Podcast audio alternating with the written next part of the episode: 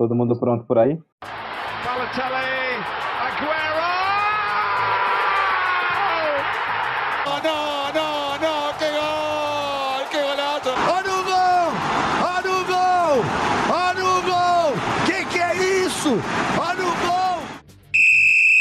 Oi, rapaziada, muito bom dia, boa tarde, boa noite, boa madrugada, ouvi aí pela internet. 21 edição do 45 de Acréscimo no ar. E hoje vai ter um tema muito interessante, mas antes eu queria destacar aqui que eu estou contemplado porque pela primeira vez em 84 anos nós temos a mesa cheia. Todos os comentaristas desse podcast estão presentes, então provavelmente teremos 5 horas de programa hoje. Separe seu dia para poder ouvir esse podcast. Emerson Esteves, Emerson, meu querido, tudo bom?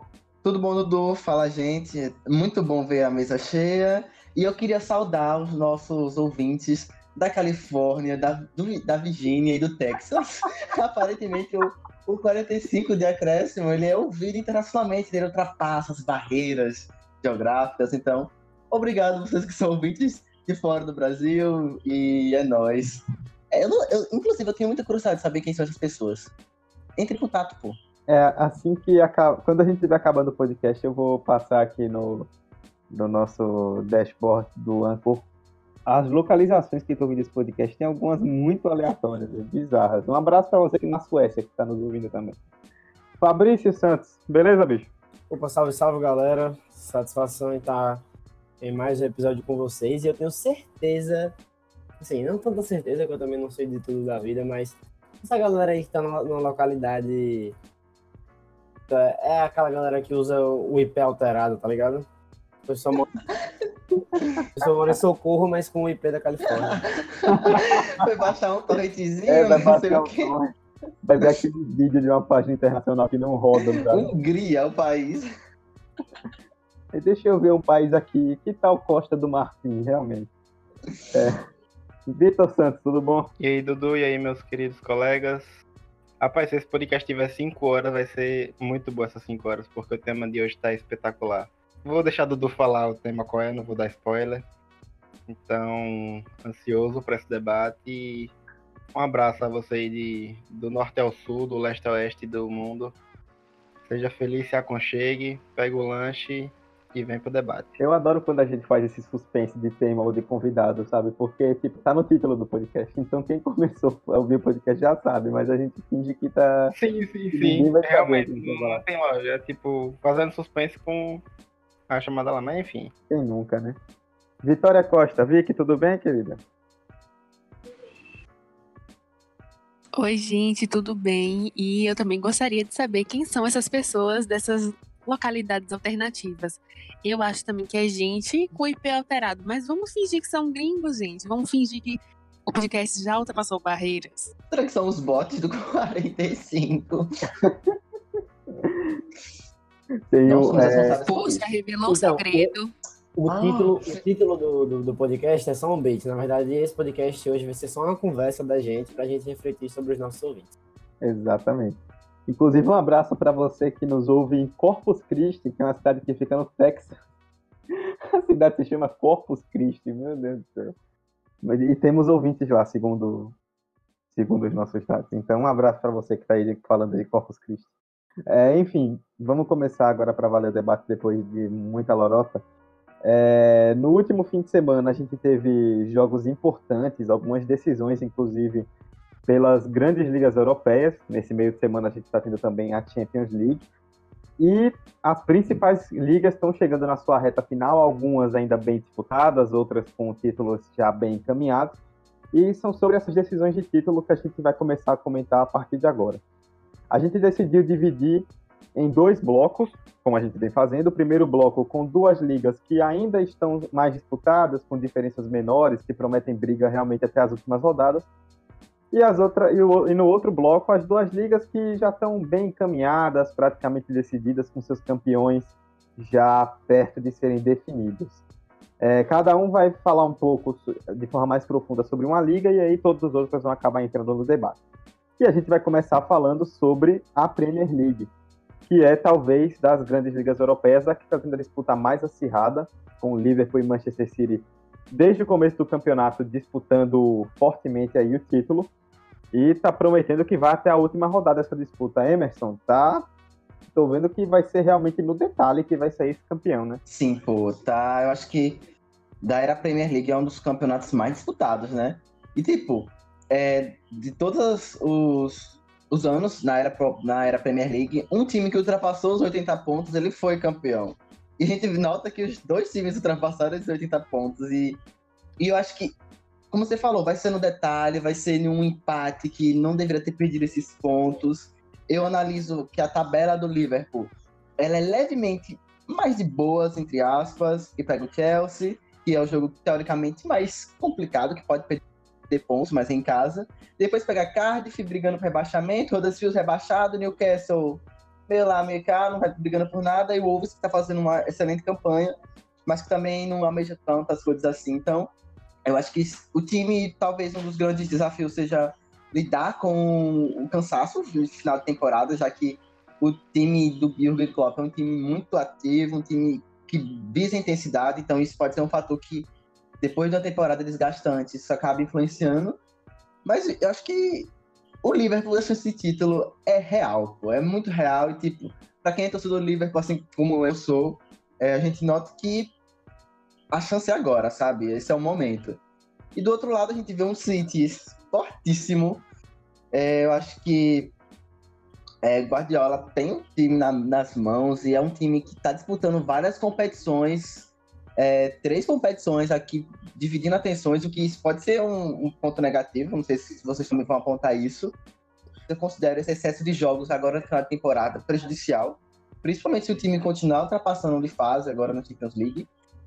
E questão de tabela, eu acho que a do City é um pouco mais complicada, porque vai pegar ainda o Tottenham em casa e ainda vai ter um jogo é, de para repor contra o Manchester United em Old Trafford. Então, são jogos que é passível de perder pontos.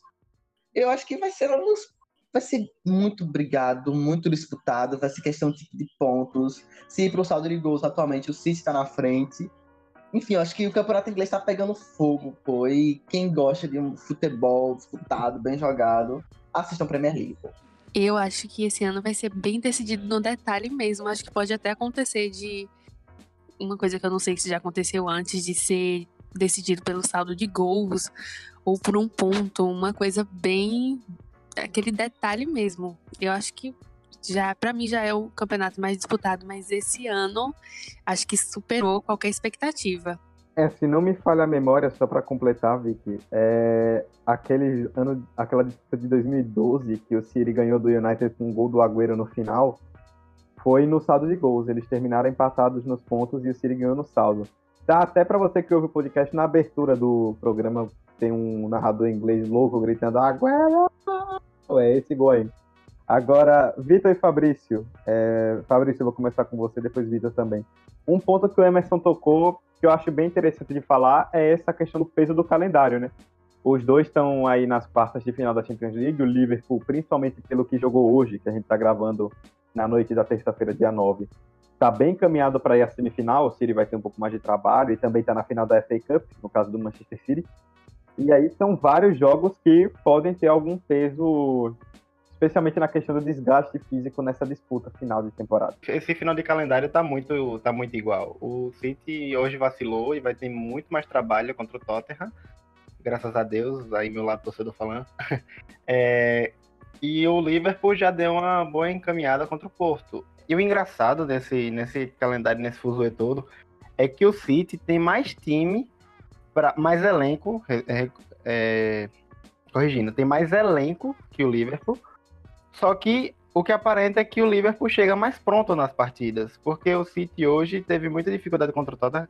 Claro que o Tottenham é um time muito mais hoje superior e mais tem mais equipe do que o próprio Porto, mas o City sente a dificuldade enorme em decisões, enquanto que o Liverpool tá ano tá no sangue. As últimas vitórias no, na Premier League tá sendo no último segundo, no sufoco, e é é, poderiam dizer que é sorte de campeão, mas eu vou ficar claro porque meu objetivo está sendo conquistar a vaga na UEFA Champions League.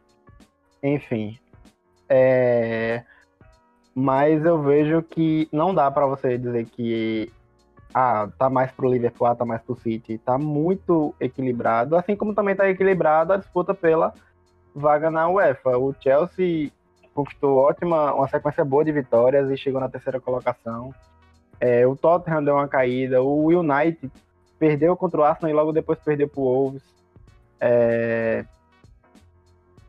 O Arsenal também tá nesse venceu a última, depois veio de um empate, enfim, tá muito embolado, tá muito brigado e claramente desses campeonatos que a gente vai falar hoje é o mais disputado, assim como todo ano vem sendo. Mas é uma coisa interessante é que diferente das temporadas passadas, que a gente já via mais ou menos nessa época a gente já sabia quem seria o campeão, ano passado o City, ano retrasado o Chelsea, esse ano tá legal de ver essa disputa entre os dois times. Tá bacana e eu espero que daqui para os próximos anos seja disso para mais times disputando. Cara, eu, eu tô achando interessante essa disputa na Premier League, porque a gente se, se acostumou com o tempo a ver o Liverpool ter essa dificuldade nos momentos de decisão, né? É o momento que times que passam por longas secas naturalmente sofrem dessa, dessa pressão. O PSG acaba, sendo, eita, acaba sempre sentindo uma pressão diferente durante a Champions.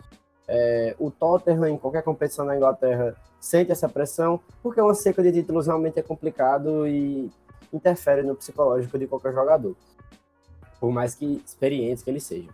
Enfim, a gente viu o Liverpool arriscar deslizar em certos momentos, mas incrivelmente está mais sólido do que o City nesse momento. Que inclusive vem jogando mal já há alguns jogos, né? O que preocupa, porque hoje mesmo jogando contra o, o Tottenham, o Tottenham foi superior durante toda a partida, com exceção do pênalti. As, as maiores chances da partida foram da, do time do, do time do Pochettino. E assim, eu tô muito curioso para ver como vai ser, por exemplo, o clássico entre United e City. Tem tudo para ser um dos fatores de decisão da temporada. É um fator que vai dividir muito a torcida, né? Porque eu creio que boa parte da torcida do United espera que o City seja campeão e não o Liverpool, para a piada nunca acabar. E assim, se eu fosse apostar agora, eu apostaria que o, que o Liverpool seria campeão. Mas, por exemplo, há duas semanas atrás, o meu palpite estava todo para o City. Então, assim, é uma coisa que está mudando muito rápido. Uma hora o City, outra hora o Liverpool. E eu acho que isso vai começar a ser decidido nesses jogos grandes. Né? Quando os times de lá de cima se enfrentarem, o, o City tem muito mais duelos contra esses times do que, do que o Liverpool. Mas a minha aposta, por enquanto, vai ficar no Liverpool. Eu acho que sim, a seca vai acabar. O time está cada vez sentindo menos a pressão. Firmino decidindo muito. Por mais que Salah esteja abaixo do que muita gente esperaria dele, Firmino está decidindo, Mané está decidindo. E eu acho que esse ano a fila vai acabar. Mas é aquela coisa, é o time de Guardiola. Que por mais que na Champions eles não estejam desenvolvendo o que a gente espera, pelo menos hoje não desenvolveu, né? Perdeu para o Tottenham. Em pontos corridos é um time que tende a ser muito constante. Então, é esperar para ver. Só uma correção rápida. O Arsenal vem de derrota, assim como o United na última, na última rodada. Errei aqui. Assim Obrigado. Imagina. É sempre bom lembrar das derrotas, né? É, claramente. Enfim, gente, é, eu só queria dizer que eu concordo muito com o que Fabrício fala com relação às mudanças de campeonato a, e perspectivas mesmo, porque o Liverpool chegou a liderar o campeonato com 10 pontos para o City. Iniciou 2019, teve aquela derrota para o próprio City, e ainda tropeçou outras duas ou três vezes, duas ou três empates e viu o City se aproximar de uma forma que ultrapassou o próprio Liverpool. E isso eu acho fantástico, isso de essa esse movimento dos times de é, em um determinado ponto do campeonato tem um se destacando mais, depois o outro vem e iguala. Esse equilíbrio é fascinante da Premier League. E outro ponto do Liverpool é Fabrício também tocou nesse, nesse detalhe, são a, os, a linha de ataque do Liverpool que tá on fire. A gente vê um, Mané e um Firmino perfeitos, tanto fazendo gols, quanto dando assistências. Salah, que, eu acho que vale notar que Salah não estava fazendo gols, ele ficou oito jogos sem fazer gols, mas ele estava jogando bem. É que não estava entrando a bola, realmente, mas ele não estava não tava mal, não. Ele voltava para marcar e tudo mais. Ele estava jogando bem. E eu, e eu destaco, desculpa, destaco o Van Dijk, pô. Que jogador fantástico, Van Dijk. Se não tiver entre os melhores do mundo esse ano, eu vou ficar muito desapontado. Ô, Emerson, mas certeza que o, o Liverpool chegou a, a, a estar 10 pontos. O máximo que poderia atingir não era 7 pontos e acabou que perdeu e não conseguiu abrir a vantagem. Não foi uma parada assim? Chegou em 10, aí quando ia fazer os 10, perdeu. Em 7. Foi, foi isso, ia foi fazer isso. os 10, perdeu. Ah, bom, ah, bom. Era, era isso, era perfeito. Falei pela correção. Enfim, velho. Eu, como você falou, eu acho que a fila vai sair agora e tem que sair agora. Eu acho que se chegar um ponto, tem que priorizar é Premier League. Esse é o ponto, é Premier League. É, vem de uma final e tá agora disputando novamente contra o Porto, com chances claríssimas de ir pra semi, então foco tem que ser Premier League. Eu acho que tem retorno de Oxley Chamberlain, tem outros retornos pontuais, Joe Gomes. Enfim, eu acho que o time chega bem das, das circunstâncias de intensidade de muitos jogos que tem sido, tem sido, cobra, tem sido cobrado. Nossa, mas não sai. Então, acho que o time chega muito bem para final, pra essa reta final. Falando em é, muitos jogos, calendário apertado, o City, só para tomar como uma base, e aí seria um, uma, barre uma barreira, não, um momento mais delicado para o City e algo muito bom para o Liverpool nessa disputa da, do título da Premier League. O City, nesse final de mês, vai pegar o Tottenham dia 20. No dia 24, pega o United pela Premier League, os dois jogos. E no dia 30, se ele se classificar para a semifinal da UEFA, tem a semifinal da UEFA. Então, em 10 dias, ele vai ter decisões atrás de decisões. E aí vai ter que mostrar o elenco recheado que tem. Vai ter que. Guardiola vai ter que mexer os pauzinhos, vai ter que mostrar que o time vai ter que ter mais time do que camisa nesse momento. E aí é hora de provar que é, eu, eu acredito que o City vai ter que priorizar alguma, porque se ele tentar jogar de igual para igual os dois, para tentar ser campeão da Premier League da UEFA, não acho que vai acabar atrapalhando um pouco e pode até ficar sem os dois. Só para completar a respeito da Premier League, eu acho que uma coisa que Emerson citou, vocês também falaram, Emerson citou mais no começo, que é a respeito do, do, de pontos que são perdidos às vezes por vacilos ou detalhes que o torcedor sempre lembra. Eu acho que essas disputas, como a desse ano, que tem dois times em altíssimo nível, torna isso um pouco diferente, porque acho que a sensação que tem, existe tanto entre os torcedores do City quanto do Liverpool é tipo, é, a gente tá fazendo o que dá. Vai ser no detalhe, vai ver, ver se o outro consegue tropeçar, mas se a gente seguir o ritmo até o final da temporada, os dois times vão passar dos 90 pontos. Isso é absurdo você ter dois times indo acima dos 90. Eles elevaram muito o sarrafo. Então vai ser realmente no detalhe, mas acho que talvez eles não se lamentem tanto pelo fato de que eles fizeram campanhas que em outros anos seriam campanhas de título tranquilamente, mas não tinham um rival tão acima quanto em outras temporadas. Ah, mas eu acho frustrante você terminar com 90 pontos e não ganhar. Eu acho que é pior do que uma disparidade muito grande, mas é uma opinião mesmo. Não, Pessoal. isso realmente É faz verdade, pô. Sim. sentido. O Liverpool perdeu pra, pra quem na Premier League? Só tem uma derrota. Pro City. Foi. Pro City. Ah, verdade, City. verdade. É, e se eu não me engano, lembro. foi justamente quando ia abrir os 10 pontos, aí virou 4. Era o 7, virou 4. Foi, foi aí que começou a equilibrar tudo, porque tava bem desequilibrado. O Liverpool tava muito na frente. o que pode salvar a Premier League é aquele centímetro da bola do Stones que não entrou, né?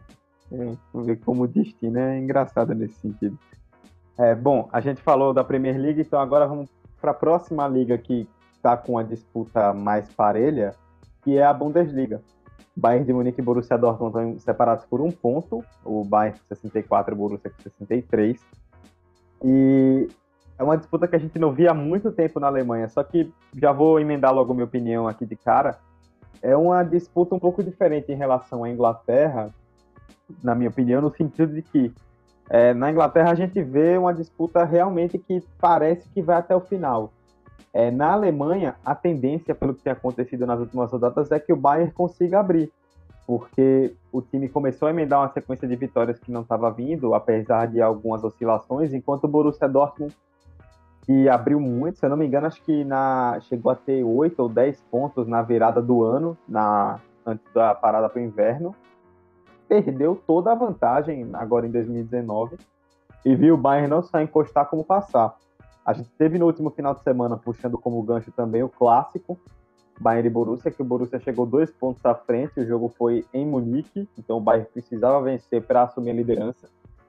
E meteu 5 a 0 sem dó nenhum, já estava 4 a 0 no primeiro tempo, foi um passeio.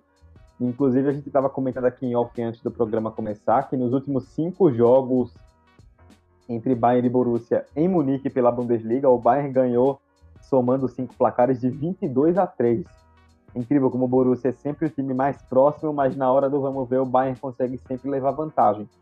E aí eu vou puxar para vocês, é, quem quiser começar a respeito da Bundesliga, que a impressão que está dando é justamente essa, né? Que ainda faltam algumas rodadas, não dá para prever direito o que vai acontecer, porque os dois times têm oscilado muito.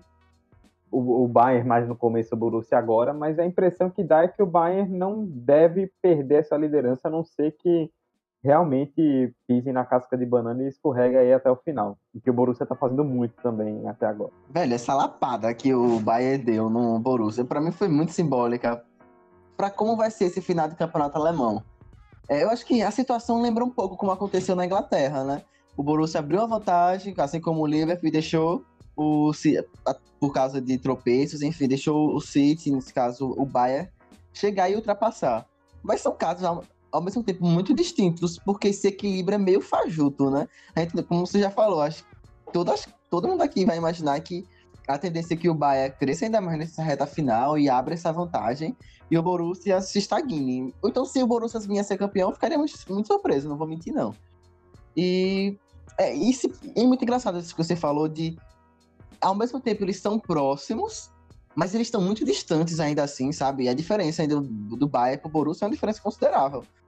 E outra coisa do campeonato alemão, olhando assim a tabela como um todo, eu acho que é um campeonato que engana-se quando se pensa não é disputado. Eu acho que para título, os últimos anos não tem sido disputado. Ai, meu ouvido. Não tem sido disputado. É, porém, você nota que da parte de baixo é, da tabela, brigando por G4, enfim, é um, com times que estão no mesmo patamar econômico, financeiro, de investimento. É um campeonato que tende a ser mais equilibrado e mais disputado. Eu acho que é bom sempre notar isso. Mas que existe um, um buraco, né, gigante do Bayern Dortmund para os demais. Então, eu acho assim que embora tenha tido um começo bem, bem semelhante com o da Premier League, acho que não tem nem comparação, porque a Bundesliga quando começa a gente já imagina que o Bayern vai ganhar, e na Premier League não rola muito isso, né? E tem também a disparidade do, do Borussia, querendo ou não, mesmo ganhando tantos tantos pontos na frente, assim, no começo, já era algo meio que a gente esperava, que o Bayern ia se aproximar ou alcançar mais cedo ou mais tarde, e não só fez isso, como ultrapassou, e eu acho que deve ganhar. Eu acho que foi legal esse, esse ano, o campeonato foi até mais disputado, porque geralmente o Bayern fica muitos pontos na frente e fica goleando vários times com oito, nove gols de diferença. E esse ano não rolou isso. Ficou legal, mas no fim vai ser aquele resultado de sempre, basicamente. Então acho que não dá para comparar muito com, com a Premier League, como o Emerson falou mais cedo. Essa disputa tá prometeu muito no início do campeonato e agora tá voltando a ser mais do mesmo. O Bayern tá, mostrou na rodada passada que tem um, um, time muito superior e uma equipe muito superior e vai chegar no final do campeonato com uma boa diferença de pontos para o Dortmund. Acho que o Dortmund não vai conseguir ameaçar, a não ser que o Bayern volte a ter aquelas osciladas raras que tem de vez em quando, mas até pela própria agenda do Borussia tá mais complicada ao invés do Bayern. O Borussia ainda vai ter o daqui para o final do campeonato o Revier Derby contra o Schalke. Vai ter que vai ter também partidas contra o Werder Bremer o Werder Bremen é mandante, então são partidas mais complicadas. Enquanto o Bayern tem uma sequência mais de boas, entre aspas, e só vai ter uma dificuldadezinha no, nas últimas duas rodadas, que vai pegar o Leipzig no, no Red Bull Arena e vai pegar o Etra Frankfurt, mas é na Allianz Arena, então é aquela questão, né? Mesmo com os times do topo, o Bayern ainda pode chegar como favorito, chega como favorito e por mais que ah, a gente pense que ah, agora vai dar trabalho, acaba nem dando trabalho, como foi o caso mesmo do próprio Borussia na rodada passada, que ah, vai ser um baita jogão, disputa, e vai lá e mete e dá uma, uma sacudida no, no Dortmund de maneira absurda. E isso vai acontecer sempre porque a diferença do Bayern pro resto é, é muito, muito grande. Mesmo o Borussia, que é um bom time, não, não consegue chegar ali nem, sei lá, na metade do nível, principalmente se o Bayern estiver jogando em alto nível. Não tá agora ainda nesse alto nível, então imagine se tivesse, né? Sim, sim. Eu vejo, eu tiro como comparação a Bundesliga como a Série A, o campeonato italiano.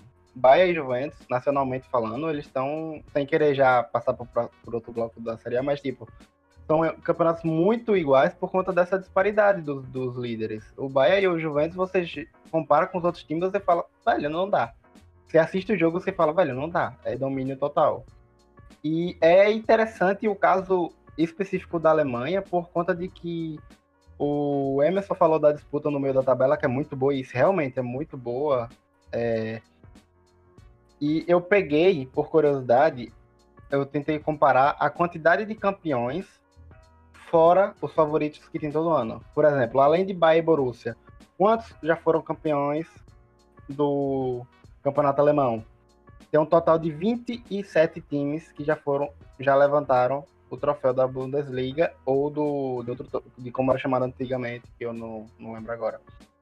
E é o maior, a maior variedade de times já campeão.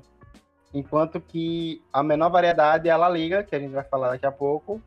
E aí, esse vasto número mostra que é só o Bahia que está lá disparado, teve essa, esse monopólio, esse, esse domínio nacional e essa disparidade, mas do segundo colocado pro último, é disputa muito boa. É uma disputa muito que do início do ano a gente não dá para tirar. É, o Frankfurt vem bem dando, do da temporada passada do título da Copa da Alemanha.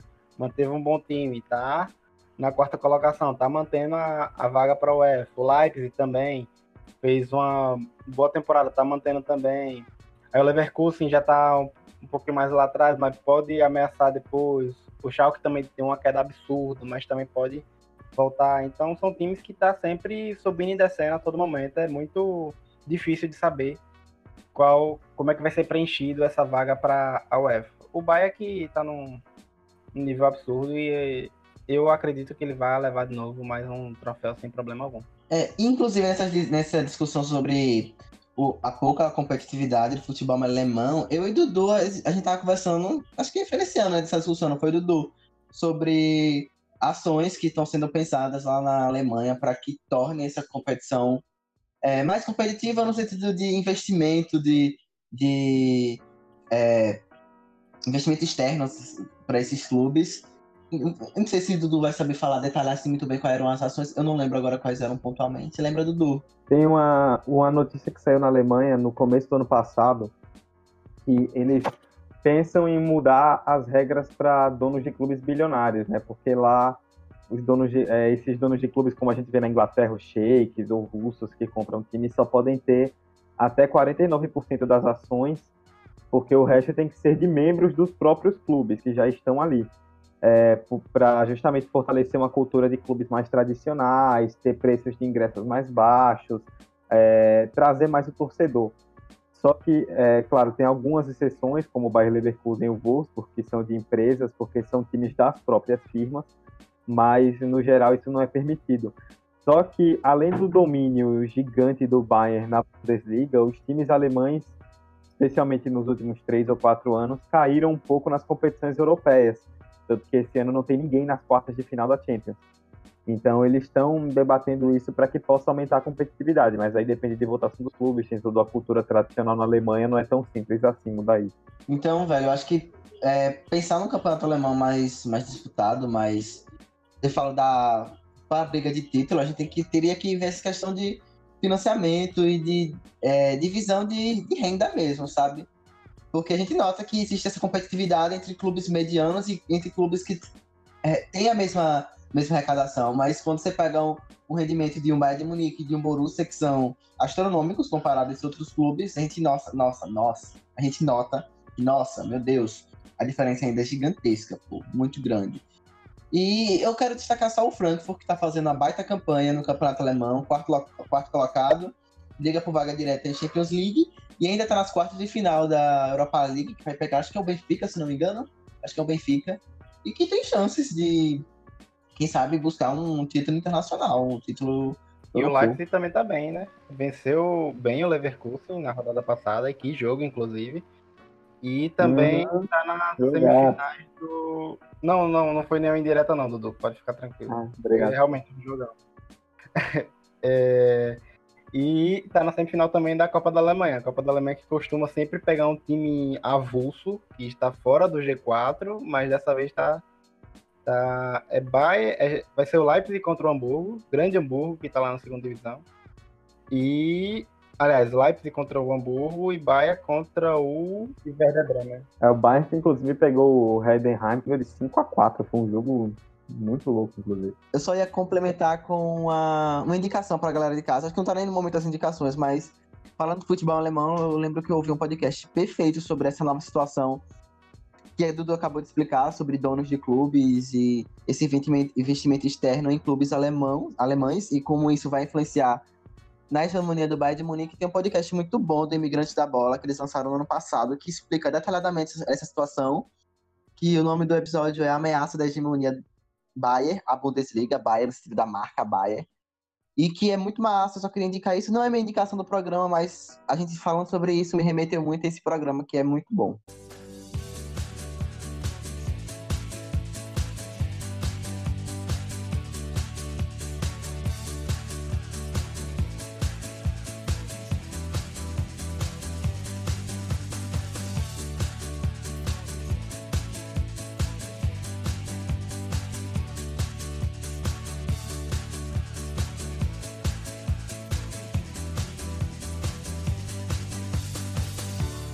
Bom, na primeira parte a gente falou de duas ligas que estão com um pouco mais de diferença, com a diferença menor, na verdade, entre os líderes na Premier League e na Bundesliga.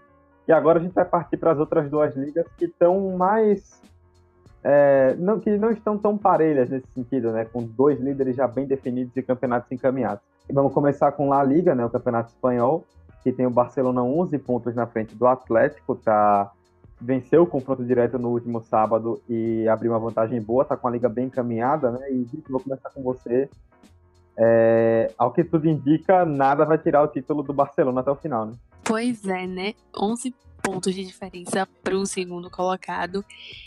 E quando a gente para para ver, 13 na frente do, do Real Madrid. E querendo ou não, assim mesmo o Barcelona tendo como seu principal rival nada mais nada menos que o Real Madrid, né? É um resultado que não, não choca se a gente for olhar o histórico recente. Que nessa, nessa década, o Barcelona já ganhou seis ligas dentre as nove que tiveram. Então é, é um número absurdo, porque querendo ou não, mesmo sendo uma liga que não é tão equilibrada como a Premier League, tem dois times que, estão ali basicamente do mesmo nível e mesmo assim o Barcelona sempre reinando. E esse ano novamente, né? Esse ano até teve um, um, esboçou uma, uma zebra com o Alavés sendo líder durante alguns momentos, mas no fim acabou voltando a ser aquilo de sempre, né? Aquilo que a gente já estava acostumado. E a gente fala tanto assim da, da previsibilidade de campeonatos como o alemão e italiano, mas o espanhol nos últimos anos tem mostrado também uma, uma pouca variedade de campeão, com o Barcelona ganhando seis dos últimos nove e nos três que não ganhou ficou na vice-liderança por pouco. Então a gente também pode falar um pouco sobre isso. Sim, pô, e a gente tem um, um Real Madrid e um Atlético de Madrid que, na teoria, é, na tabela deveriam incomodar ainda mais o Barcelona, deveriam conquistar mais títulos do que eles possuem. A gente não vê isso. Como você falou, foram seis do Barça, acho que foram dois do Real Madrid e apenas um do Atlético Madrid. Dois do Real Madrid, pô. Eu acho que muito pouco. E com o campeonato atual, eu acho que temos um Messi, ET Messi, voando. Meu Deus do céu, são 33 Mas gols. rapidinho, Messi voando é... O cara tá um fire. É... Pleonasmo, né? É, já, já virou rotina, né? É pleonasmo, é né? Pleonasmo, é pleonasmo, mas... A gente tem que enaltecer esse homem, pô. É, a gente tem que enaltecer esse homem, pô, sério. E a gente tem muito privilegiado de estar tá vendo ele jogar, sabe? Eu fico pensando muito nisso. De como essa geração tá presenciando jogadores épicos. Tanto ele, eu acho que o Cristiano Ronaldo é um outro nível, mas especificamente ele, eu acho que é absurdo. E campeonato espanhol, eu, para mim é a mesma coisa, como eu falei um pouco do campeonato alemão. Briga de título não é disputada. Não é, não tem nenhum equilíbrio. Mas quando você pega do briga por Champions League, por clubes que têm o mesmo orçamento, eu acho que gosto, gosto de bater muito essa tecla, eu acho que esses campeonatos eles só não são mais equilibrados pelas disparidades de financeiras desses clubes. Porque se você pegar, por exemplo, do quarto colocado Getafe para o nono colocado, que é o Betis, são só seis pontos. São duas rodadas e o Betis pode estar lá brigando por, por uma Champions League. Se houvesse um equilíbrio maior financeiro entre esses clubes de meio de tabela, os clubes pequenos, esses clubes que têm nome na Espanha, eu acho que o campeonato ia ganhar muito essa competitividade, porque últimos anos é Barcelona e mais 19, sabe? A gente já chega o campeonato, a gente inicia o campeonato com o Barcelona no seu auge. Porque até quando o Real Madrid tava com o Cristiano Ronaldo é, voando, tava é, conquistando tudo, o, o, Real Madrid derrapa, derrapava muito em competições nacionais. Muito. Inclusive, acho que já eu bati nessa tecla num, num dos podcasts que a gente dedicou só ao Real Madrid, que é um clube que tem conquista muito é, torneios de mata-mata, por exemplo, no caso da Champions League, que é um outro modelo, mas quando vai para um campeonato que pede regularidade, pede que o time seja equilibrado para conquistar resultados, vitórias constantes, o time peca muito. E eu queria voltar só nessa tecla. O Real Madrid, que é muito inconstante em competições de pontos corridos, tem sido nessa última década, só dois, só dois títulos. E eu só quero destacar só qual é o clube que eu queria destacar. Vi que tinha falado do Alavés, eu já imaginava que ia cair realmente aquilo, tipo uma vaca em cima de uma árvore. Chegou lá, né? mas você não sabe como chegou, vai cair. Mas está fazendo um campeonato super digno e minha, minha dica era era o Getafe, que tá indo muito bem também, tá no G4, é. Esse é o clube que eu quero destacar. e o péssimo campeonato que faz o Vila Real, que eu acho Vitor, que... Vitor tá muito triste. que a Vitor vai ficar sem dormir, eu Vila descobri que o tá Vila no Real tá... Vitor, coitado, véio, vai perder o sono. Até a volta das aulas da UFRGS, ele vai ficar sem dormir uma semana inteira, porque o Vila Real tá Ele, não, pô, ele ouve Yellow Submarine do, do Beatles em posição bem fetal, pensado, sabe? bem pensado. Ai, meu Deus. É, eu não esperava por isso. Enfim, depois dessa dessa coisa, né? Eu só ia pontuar o que Emerson falou, né? Tipo, acho que ele falou muito bem. Como o Real Madrid tem sido um time curioso, né? Que dominou o cenário europeu nos últimos anos, com grandes conquistas continentais, mas não consegue ser regular em um campeonato de 38 rodadas a ponto de bater de frente com o Barcelona, pelo menos os números dos últimos 10 ou 15 anos têm mostrado isso, né? Eu acho que não só o Real Madrid, velho. O campeonato, os, os times espanhóis todos, com exceção do Barcelona, que vem nessa baita sequência de títulos nacionais, é, não vai ter essa sequência, mas como o Vic falou, nos últimos 9, 6 é do Barça, não é isso? Então, eu acho que os demais times, eles não têm tanta força em pontos corridos. E a gente vê por conta dessa baita diferença do Barcelona, de 11 pontos. E aí a gente vê o Barcelona, mesmo com a fase, entre aspas, ruim do seu técnico, mas ainda assim tem Messi para dominar e levar esse time nas costas, a gente vê que o Real Madrid não conseguiu aproveitar. E o Real Madrid está nessa crise. O Atlético de Madrid também não conseguiu aproveitar. E os demais times também, ainda assim, com o Real Madrid em uma fase. O, o quarto colocado está a 10 pontos do Real Madrid. E o Real Madrid vem nessa má fase. Então fica muito difícil de você conseguir mudar um pouco esse top 3 com os demais times estão conseguindo ter uma boa sequência. E eu acho que se os times espanhóis jogassem na La Liga, o que eles jogam na UEFA Euroleague ou na Copa da na Copa da Espanha, ou se não na Champions League, seria um campeonato totalmente diferente. Você vê um Vila Real que está sendo rebaixado na semifinal, nas, perdão, nas oitavas de nas quartas de final, quase não sai, da UEFA Euroleague. Você vê o Valência também, que hora ou outra dá uns vacilos absurdo. Tá lá na sexta colocação no, na- no padrão dele. Mas também tá disputando a UEFA Euroleague ainda. Então são times que conseguem, é, em um jogo decisivo, é, pegar, sentir, é, guardar um pouco a pressão e conseguir controlar. E aí eu pego o exemplo do Sevilla no passado em cima do United, vencendo o jogo lá no Trafford e passando bem pelo United, dando trabalho no Bayern. Mas o Sevilla não ameaçou em nenhum momento o título no, no Campeonato Nacional. Então, acho que os times espanhóis precisam de uma aulinha dos times brasileiros de como jogar pontos corridas. Não, primeiro eu tô chocado quanto o Vitor ficou emocionado com o Vila Real, né? Mas realmente. E outra coisa, pontos corridos é diferente, né, gente? Eu fico impressionada como que o Barcelona é bom em pontos corridos, mesmo agora que a gente assistir os jogos, a gente vê que o time não tá jogando tudo que pode. O técnico, ele não explora também o, o, o talento de todos esses jogadores. É muito dependente do Messi, mas mesmo assim, 11 pontos na frente do segundo é muita coisa, é, é algo surreal. E outra coisa que a gente vê uma disparidade muito grande é na artilharia também. Messi tem 32, 33 gols ou 32, não me lembro agora.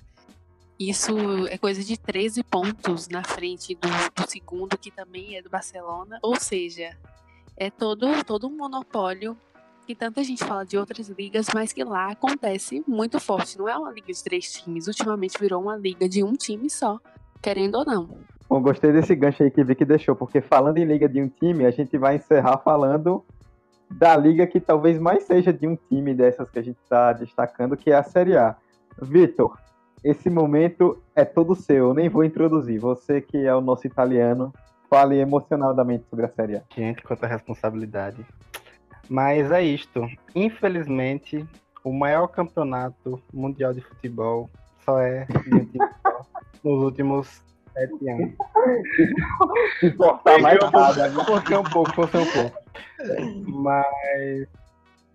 Mas infelizmente a Juventus não, não tem pra ninguém. E isso supera até o domínio do Bayern na Alemanha. Porque você tinha o Napoli que ano passado conseguiu ameaçar um pouco, mas vacilou nos momentos decisivos. E hoje você tinha o Napoli que chegou o Ancelotti para substituir o, o Sarri, é, chegou jogadores pontuais, e aí você pensa, agora vai ameaçar mais, mas não, fica uma diferença de 20 pontos agora. E aí o Napoli, é, que poderia na rodada passada até dar o título para a Juventus, acabou vacilando dentro de casa empatando com o Gênova. Então é complicada a situação do campeonato italiano. Complicado para os demais times, né? A Juventus está adorando, ainda mais. então, ainda mais com a Juventus agora com o robozão lá, destruindo tudo ainda com seus 50 anos de idade. E aí, uma, uma questão positiva que eu gostaria de pontuar nessa temporada é a volta daqueles que um dia já foram gigante. Que é a volta de um Milan que está conseguindo jogar bem, apesar de estar tá vindo numa sequência muito ruim. É, está conseguindo. Perdeu o Paquetá, o time que perdeu também. Um pouco de clubismo agora, mas enfim. É, é um time que está se reconstruindo bem, está voltando. É, você tem a Inter também, que vacilou muito no, na UEFA essa temporada, mas também conseguiu manter o mesmo ritmo da temporada passada. Só que aí, por outro lado, você tem uma Roma que caiu e muito. É, você tem um Lazio também que estava ano passado brigando no topo, também caiu muito. Mas por outro lado, você tem um Parma que voltou, é, subiu, é, caiu, teve aquela crise toda, e aí voltou, voltou e aí eu pensei, não, o Parma vai voltar para essa divisão, mas vai ser aquele time que vai ficar lá embaixo. Não. É, conseguiu ameaçar bem os times mais do topo da tabela, tá jogando bem. Gervinho tá levando o time. Meu Deus do céu. Pois é, olha ele. Gervinho, meu Deus, chega a dar um negócio ruim eu vi aqui. Grande Gervinho, inclusive artilheiro do time. Ele odeia mas... o Wenger, sem brincadeira. Ele já falou publicamente, ele odeia o Wenger. É, mas enfim, é um campeonato que quando você vê um time melhorando, você vê outro piorando, e aí fica esse bolo lá no meio, e logo depois é, a Juventus, no, no, meio desse bolo todo, você vê a Juventus disparada na liderança totalmente despreocupada com apenas uma derrota, e a derrota que ela teve nem, nem fez um cócegas, porque o Napoli também não conseguiu aproveitar que na mesma não na mesma rodada, mas logo depois o Napoli vai perde também. Enfim, é, eu acho que de meio de tabela, esse campeonato é de meio de tabela, de topo de tabela também, mas de meio de tabela ela é menos disputado do que a própria Bundesliga. E aí meu coração racha porque, enfim, é complicado ver a situação do italiano que um dia já foi um gigante e, enfim, eu vou já já chorar. Eu tenho um questionamento. Onde vocês estavam no dia 7 de maio de 2011? Que foi o ano do último título de um time que não foi a Juventus. Foi o do Milan, né? No tempo que o Milan existia, né? Hoje ainda existe, gente? Ou foi só um delírio coletivo? É por incrível que pareça, eu lembro desse jogo do título. Foi contra a Roma, se não me engano. Se alguém que ouve a Série A manja bastante de história, me corrija. É, o que eu queria pontuar era justamente isso que Vitor acabou pontuando, de como a Juventus ela é muito acima do resto. Que na última temporada, como você mesmo falou, o Napoli estava muito próximo. Perdeu a, a, em alguns detalhes, só que levou a disputa até o final. E aí o Napoli se reforçou, trouxe o Ancelotti para substituir o Sarri, a Inter trouxe reforços, o Milan também chegou com muita expectativa. É, a Roma tinha chegado na semifinal da Champions, então era um time que trazia uma certa carga de expectativa também. Havia muita, muitos, haviam muitos olhos sobre o que a Série A podia trazer. E aí a Juventus vai lá e tá bom. Vocês estão se reforçando, a gente vai se reforçar também. Vai lá e contrata o Cristiano Ronaldo. Só isso. Acabou, acabou a brincadeira, como diria o outro, né? Então, é, é, impressionante como até nesse sentido, não só dentro de campo, mas principalmente fora, a Juventus ela tem uma força que ela se sobrepõe aos rivais de forma que ela já chega no campeonato com vantagem. E aí fica muito mais fácil de dominar. A sensação que dá é que a Juventus já conversa com 10 pontos à frente. Que tem alguma coisa, porque é sério, do nada tá 20, 15 pontos à frente. Eu fico um pouco chocada. E teve um ano que eu achei que isso ia ser diferente, foi um ano desses, eu não lembro, vocês devem lembrar melhor, que o Napoli estava liderando e que estava com um dos melhores futebols da, da Europa. Eu não lembro se foi ano retrasado. Foi ano Enfim, passado. Foi ano passado. Isso, temporada... Foi, mas foi na temporada retrasada, não foi? No ano passado mesmo. Isso, isso. 17, 18? É que eu nem sei em que anos estamos. Em que anos 17, estamos. 18 temporada? Enfim. E ali eu achei, nossa, agora vai começar a ter uma mudança e, e tal, principalmente pelo nível que, que o Napoli tava. E aí vim, a Juventus traz aqui Cristiano Ronaldo. Na, e ganha não, e ganha a temporada anterior e aí na próxima vem com esses reforços, ou seja, não dá muito para acreditar que esse cenário vai mudar assim a curto prazo.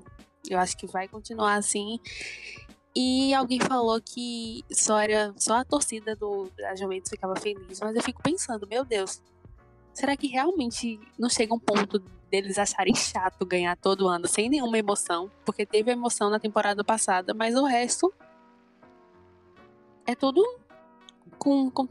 chega essa época já estão 20 pontos na frente, gente, isso é surreal. Isso é uma coisa que eu não sei, para mim não entra na minha cabeça. Ainda mais o, a, o italiano, que quando eu era pequena, era nível inglês para mim.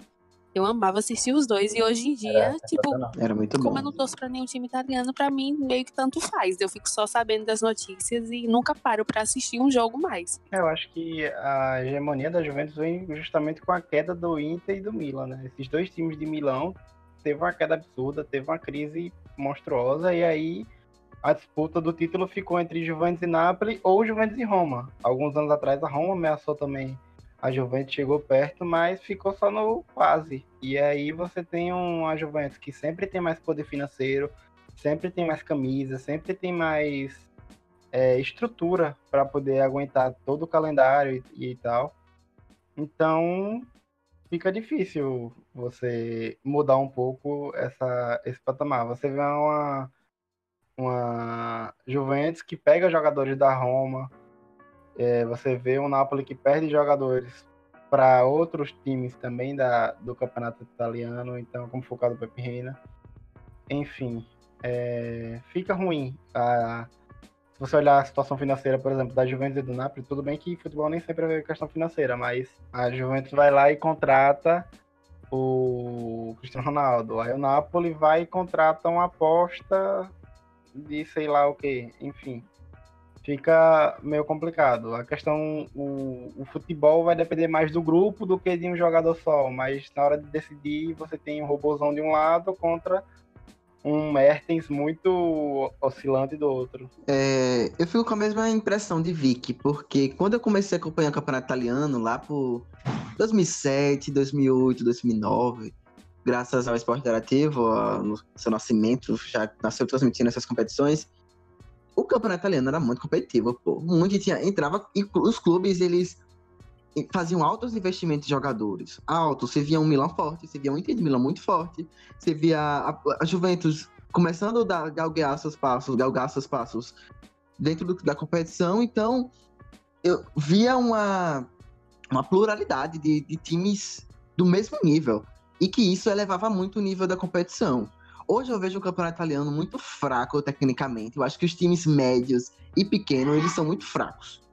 Eles não conseguem incomodar tanto é, Juventus, até o próprio Napoli, assim, em outro grau, mas o nível técnico eu acho muito inferior ao que já foi e, e a, com outras competições europeias também. Eu acho que clubes medianos da, da Inglaterra, até da própria Espanha, eu acho que são mais fortes que os medianos da, do campeonato italiano. Ou é só uma impressão minha. E, e a Juventus, o quê? Se encaminha para o seu octa, octa, o oitavo título seguido? É muita coisa, pô. Isso perde muito pro campeonato em si, a disputa, a competitividade. O torcedor, como o Vic falou, eu, eu imagino que tem torcedor do Juventus que já começa o campeonato italiano. Ah, mas é só mais um título, sabe? Eu vou, vou assistir aqui, mas eu sei que eu vou ganhar eu acho que isso perde muito para emoção que o futebol tem, tende, a, tende a proporcionar. E eu acho que a médio e longo, médio e curto prazo, eu acho que a situação acho que não deve se, não deve se modificar muito. Mas eu, eu vejo que o Milan vai começar a ressurgir novamente como uma potência, tanto no campeonato italiano quanto buscando competições europeias. Eu vejo que o Inter, a Inter de Milão também vai buscar isso. Eu quero muito que a Napoli continue de onde, de onde está, mas isso depende muito de como esses times vão investir no mercado internacional buscando jogadores. Eu acho que isso vai ser fundamental. O poder de, de o poder de financeiro que esses clubes vão ter para bater de frente com o Juventus, que hoje a gente vê que está em mundos diferentes, né? Vocês teclaram, tocaram muito na tecla do Cristiano Ronaldo, pô, eles trouxeram o Cristiano Ronaldo. Não é qualquer clube que faz isso. E, enfim, eu acho que é uma competição que é pouco atrativa, tirando os jogos que envolvem os clubes grandes, entre aspas, mas que uma hora ou outra acaba surgindo é, destaques e bons destaques, boas surpresas. Para mim é o caso da Atalanta. É, um time que joga muito bem, é, tá fazendo uma baita campanha, acho que é uma das melhores da história recente do time. E tá ali brigando com o Milan por vaga para Champions League. Imagina o Atalanta na Champions League, seria muito bom. É, enfim, eu acho que o campeonato italiano ele é, não é tão disputado assim, como falei na parte de baixo da tabela, meio da tabela. Eu acho que os times são nivelados um pouco mais por baixo. Ó, tem o Kiev, tem 11 pontos por Lanterna, é uma pontuação extremamente baixa. Eu acho que então é isso. Eu acho que nesse final de década agora, o, a Juventus vai continuar dominando. Acho que essa vai ser uma década da Juventus, uma década perdida para os outros clubes.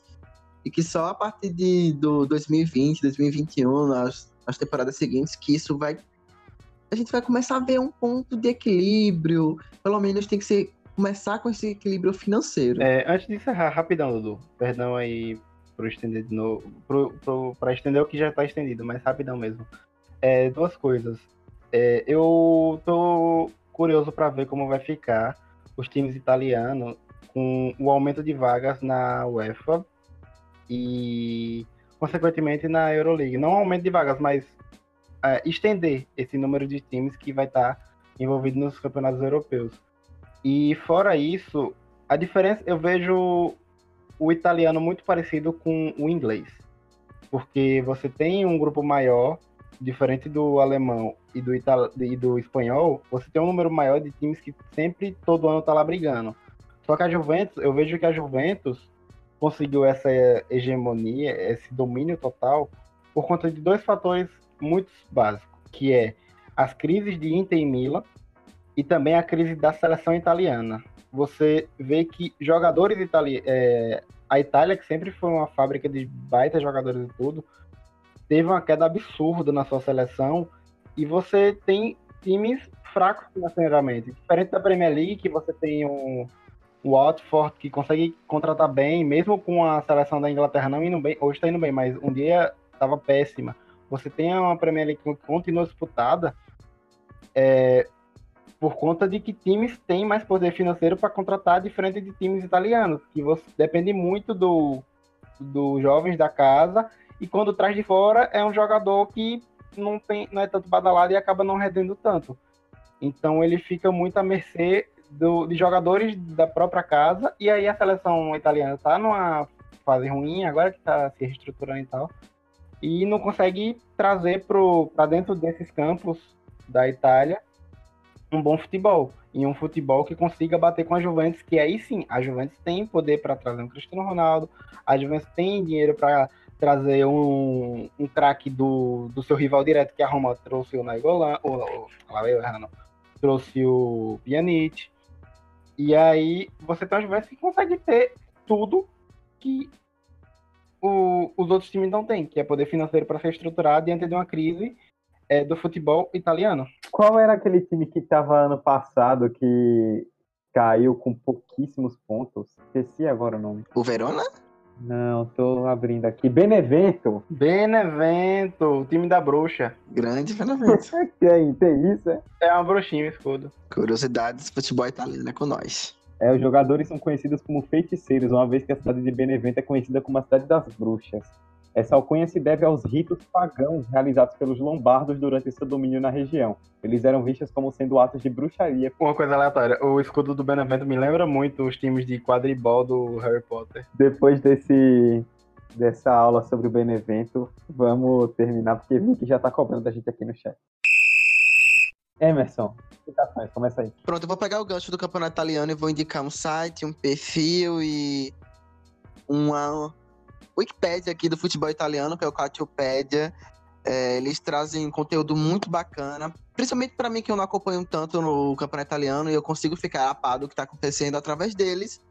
Tem um perfil no Twitter que é super assíduo, lá eles vão trazer, tipo, estatísticas adoidadas e o site é completíssimo.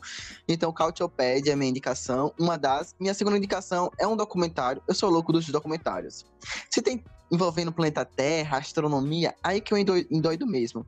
E acabou de sair um documentário é, da Netflix, original Netflix, sobre a visão que os astronautas têm da Terra, tipo, como eles enxergam a Terra e, tipo, o que eles veem e a relação. Enfim, é perfeita, tem imagens excepcionais. O nome do, do documentário é One Strange Rock e que é narrado pelo Will Smith também, perfeito, que homem.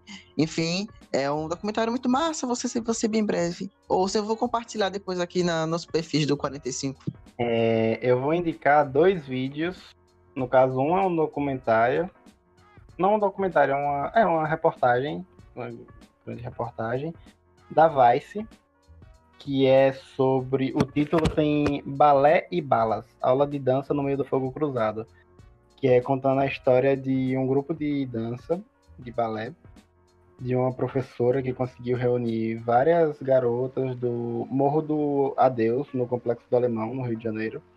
E conta todo, todo o drama de da vivência dentro do morro, dentro da comunidade, e aí ela, é, da forma que ela cuida dessas crianças, e no meio de uma aula começa o fogo cruzado é, um pouco mais abaixo, assim, no morro, e é um negócio muito tenso e que é, não vou dizer que é legal de ver porque é um negócio muito tenso, mas é, é interessante de se refletir e de ver como está sendo essa realidade nesse, nessas comunidades do Rio de Janeiro, ainda mais no período tão conturbado político que a gente está vivendo.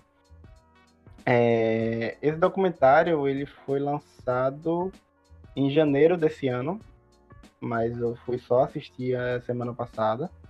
Enfim, é bacana de assistir. E o outro que eu quero recomendar é sobre futebol, é algo mais leve, mais de boas, que é sobre é do do canal Copa 90, que é Why Football Fans Need Safe Standing, que é falando o porquê e é do futebol precisar de torcedores em pé, da famosa geral, como a gente costuma chamar aqui, né? E aí o futebol, tanto, principalmente o inglês, é, o, o, essa reportagem fala muito, traz muito personagens em inglês, e aí fala, muitas vezes a pessoa pensa, ah, campeonato inglês é legal, mas a torcida é uma merda porque fica lá quietinha, sentada e tal. E, tipo, não é bem assim. Tem todo o contexto histórico, tem toda a história. E aí esse documentário vai falar da importância e dos, do desenrolar e do, de toda a burocracia que tem para conseguir criar uma, por exemplo, uma geral num estádio inglês. O Tottenham, no, nesse novo seu estádio, baita estádio, inclusive, conseguiu fazer uma arquibancada safe standing, que é para a galera ficar em pé. Claro que tem uns bancos, mas tipo, já tem todo o cuidado, toda a projeção. Inclusive também tem na Bundesliga em, na maioria dos estádios. A Bundesliga que eu vejo que é.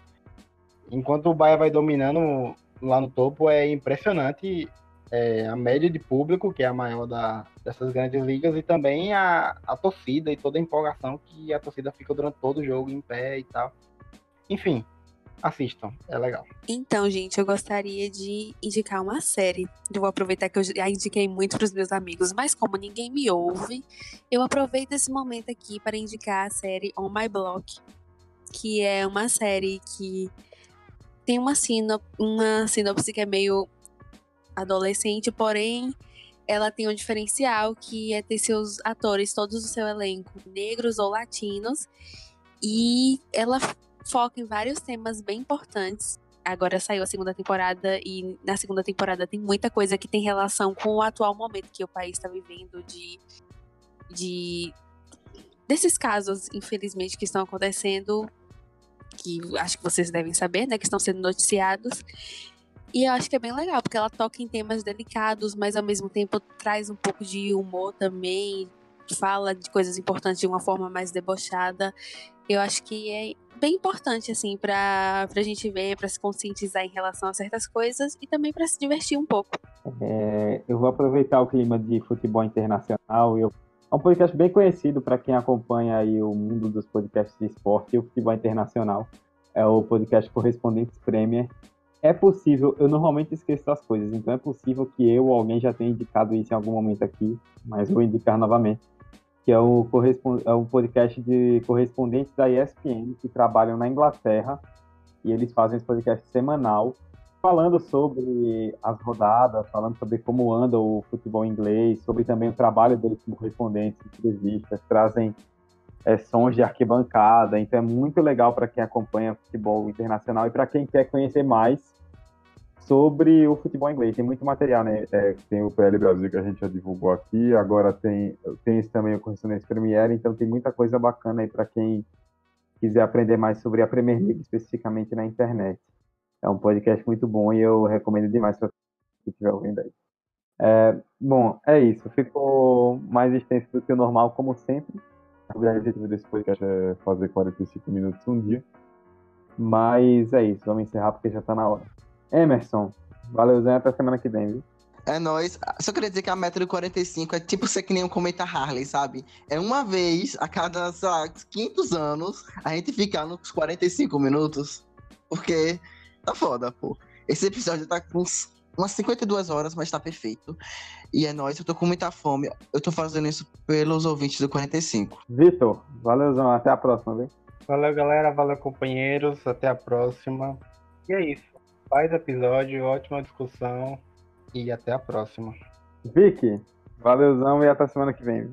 Valeu, gente. Até semana que vem. Obrigada pra quem estou até aqui. E prometo que no próximo vou puxar na orelha de todo mundo para ser 45 minutos certinho. É isso. Vocês já sabem onde nos encontrar. 45 de acréscimo tudo junto no Instagram e no Twitter. 45 de acréscimo arroba gmail.com. Mande sua dica de pauta, sugestão de tema, ou sua crítica, seu elogio, o que você quiser enviar para a gente, estamos aí para ouvir. Obrigado pela audiência de vocês nesse podcast que ficou enorme mais uma vez.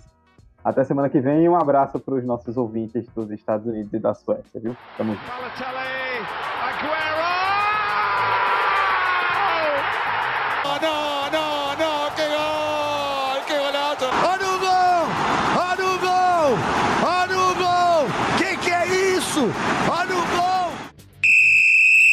Algum de vocês agora?